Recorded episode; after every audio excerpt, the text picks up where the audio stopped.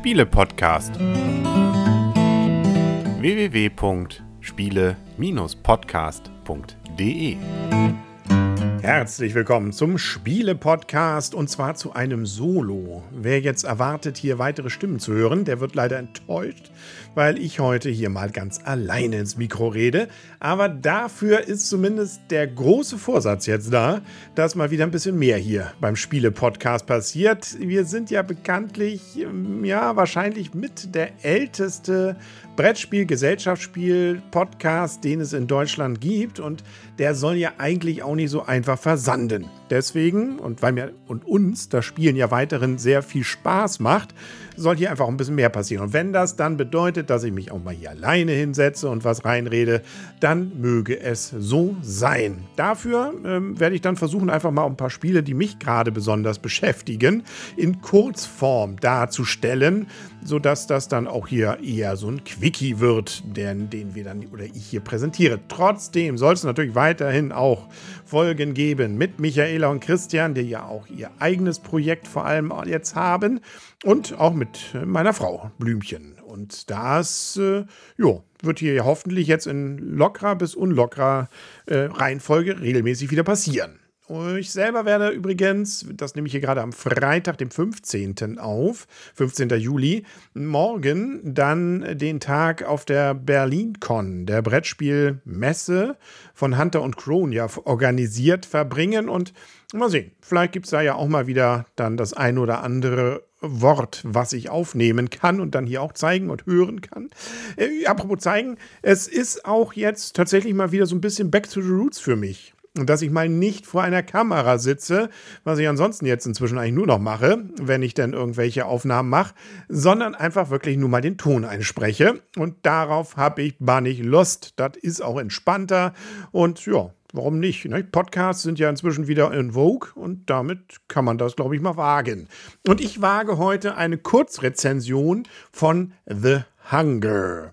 Das klingt so ein bisschen nach Hungerspiele und einer entsprechenden Filmserie. Äh, ist es aber nicht sondern der Hunger betrifft uns als Spieler, die wir nämlich so Vampire sein tun, äh, die nach äh, Menschenfleisch dürstet, beziehungsweise deren Blut. Das heißt, wir jagen die. Ein Thema, das nicht jedem vielleicht gefällt, aber andererseits auch, wem es gefällt, recht stimmungsvoll ist. Und wenn ich dann noch sage, wer es denn erfunden hat, dann wird man vielleicht schon hellhörig und lohnt sich vielleicht noch ein bisschen weiter zuzuhören, nämlich Richard Garfield seines Zeichens Erfinder von Magic the Gathering, Robo Rally. Äh, der hatte auch schon mal ein Vampirspiel, nämlich Vampire The Eternal Struggle, ein Sammelkartenspiel von 1994. Aber eben auch zum Beispiel Keyforge von den neueren jetzt. Carnival of Mon Monsters hat er gemacht. Äh, King of äh, Tokyo, beziehungsweise of New York. Also ein sehr umtriebiger Mensch, der allem Anschein nach besonders die Kartenspiele auch im Blick hat. Und so ist denn auch The Hunger äh, ein Brettspiel mit vielen Karten. Und ähm, wenn man schon mal das Grund, den Grundmechanismus erklären will, dann ist es ein Sammelkartenspiel, so wie man es von Dominion kennt. Das heißt, man hat eine Starthand, die aus sechs Karten besteht, die erstmal einfach nur Grundfunktionen darstellen, einem aber noch keine Punkte bringen. Die Punkte kann man mit diesen Karten dann nach und nach mit weiteren Karten erwerben. Allerdings immer zum Nachteil, dass dann auch die Kartenhand, die ja immer wieder neu gemischt wird und einem dann wieder präsentiert wird, dadurch eben auch dann solche Karten plötzlich enthält, die einem während des Spiels eher hinderlich sind, weil sie nichts tun, dafür am Ende aber die Punkte haben. Also ja, das das ist so das typische Missliche, was man bei diesen Dominion-Karten-Sammelspielen so hat. Und das ist hier dann verwoben mit einem Brett. Wir haben also ein Spielbrett, auf dem wir längs laufen. Wir fangen von einem Schloss an und arbeiten uns dann durch verschiedene Gegenden durch. Und je nachdem, wo wir landen, gibt es verschiedene Ereignisse, die passieren können. Wir können zum Beispiel an bestimmten Punkten Aufträge sammeln, die uns am Ende mehr Punkte bringen, wenn wir sie denn erfüllen. Wir können uns Schatztruhen sichern, da kriegen wir dann vor allem Punkte oder kleine Gimmicks, die wir während des Spiels dann einsetzen können und so weiter und so fort. Wir können an einigen Stellen dann ein bisschen mehr äh, was jagen überhaupt das Jagen. Also der Grundmechanismus ist wahnsinnig simpel, weil nämlich auf den Karten, die man auf der Hand hat, oben Nummern stehen. Die zählen wir einfach zusammen und daraus ergibt sich etwas, was wir aufteilen können in einmal ziehen auf dem Brett und den Rest, den können wir dann verwenden, um uns äh, eine meistens, manchmal auch mehrere Karten zu kaufen. Das ist das Jagen. Also typischerweise kostet dann beim Jagen so ein Feld, wo ein oder mehrere Karten liegen, ein bis drei Punkte. Und wenn ich jetzt zum Beispiel insgesamt mit meinen drei Karten sechs in Sommer habe, dann kann ich drei Felder vorgehen und mir noch eine Dreierkarte kaufen. So einfach ist es. Und da bei diesen Karten, da spielt dann aber auch die strategische Musik, weil die sehr, sehr unterschiedlich sind. Da sind eben nicht nur die Punktekarten, die auch sehr, sehr unterschiedliche Wirkung haben, sondern da sind meistens auch so kleine Gemeinheiten drauf. Dass man zum Beispiel, wenn man diese Karten dann zieht, äh, in eine bestimmte Richtung ein äh, paar Felder vorgehen muss oder zurückgehen muss oder äh, dass sie in bestimmten Zusammenspielen dann irgendwas Besonderes machen. Manchmal kann man auch Figuren, also Mini, hier in diesem Fall so die Menschen, die man da gekauft hat, verschlingen. Das heißt eigentlich nichts anderes, dass sie aus meiner aktiven Kartenhand weg sind. Ich verstopfe mir das Ding nicht mehr, sondern ich kann sie dann woanders hinlegen. Das ist so ist eine schöne Geschichte ähm, und macht das Spiel dann wieder flüssiger. Aber wir haben auch Karten, wo dann wieder Punkte drauf sind, mit denen ich mehr ziehen kann, wo ich Karten verschieben kann. Also es ist wirklich viel dabei. Und das bedeutet auch, dass man natürlich, wenn man dann seinen Zug plant, obwohl man eigentlich gar nicht so viele Möglichkeiten hat, trotzdem nachher viel am Überlegen ist. Weil es gibt dann auch Karten, die vor einem liegen, äh, die auch liegen bleiben. Ähm, und das sind insbesondere so, so Tiere. Und da muss man immer wieder einen Blick auch haben, was die mir denn jetzt so bringen. Wie überhaupt das im Blick haben bei diesem Spiel eigentlich der einzige wirkliche Knackpunkt auf der Negativseite ist. Weil, wie, also zumindest meine Spiele, wir haben es jetzt inzwischen mehrmals gespielt, sowohl zu dritt als auch zu zweit. Übrigens, in beiden Konstellationen hat es sehr gut funktioniert. Also zu zweit geht es sogar noch ein bisschen flüssiger. Zu dritt ist aber auch okay. Man kann es mit bis zu sechs überhaupt spielen. Aber dass man dabei durch diese Sonderkarten, die da liegen, und auch mit der Regel, dass man in bestimmten Gebieten mehr Punkte bekommt für die, die man dort jagt, dass man das gerne mal vergisst. Ja, oder es gibt da noch so ein Gasthaus, dass man die Karten nimmt, ohne sich die Punkte zu holen. Also es gibt viele Möglichkeiten, äh, sich Punkte vor selber vorzuenthalten was dann ärgerlich ist und einen dann so ein bisschen frustriert, wenn man es zu spät merkt und dann auch sowieso alles nicht mehr äh, nachvollziehbar ist, was denn da passiert ist. Also das schrie eigentlich danach irgendwie nach einer App-Unterstützung, wobei ich jetzt auch nicht wüsste, wie. Ne, vielleicht wird es mal bei Boardgame Arena oder sowas zu sehen sein. Dann, dann wird das Ganze, glaube ich, deutlich angenehmer. Ja, so muss man eben aufpassen und ähm, eben dann auch möglichst nichts übersehen.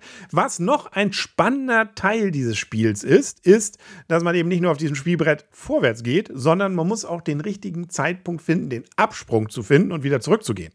Weil zumindest bei dem Normalspiel nachher, man wieder beim Schloss, beziehungsweise zumindest auf dem Friedhof davor, das sind so zwei, drei, na, drei Felder davor noch, wenn man da nicht rechtzeitig vor Spielende, und das sind 15 Runden, die wir hier spielen, wieder da ist, dann äh, verliert man komplett. Und dann ist egal, wie viele Punkte man gesammelt hat, äh, dann ist schlichtweg Asche und das bringt dann einem nichts. Auf dem Friedhof kriegt man nur fünf abgezogen, aber hat trotzdem noch eine Chance zu gewinnen.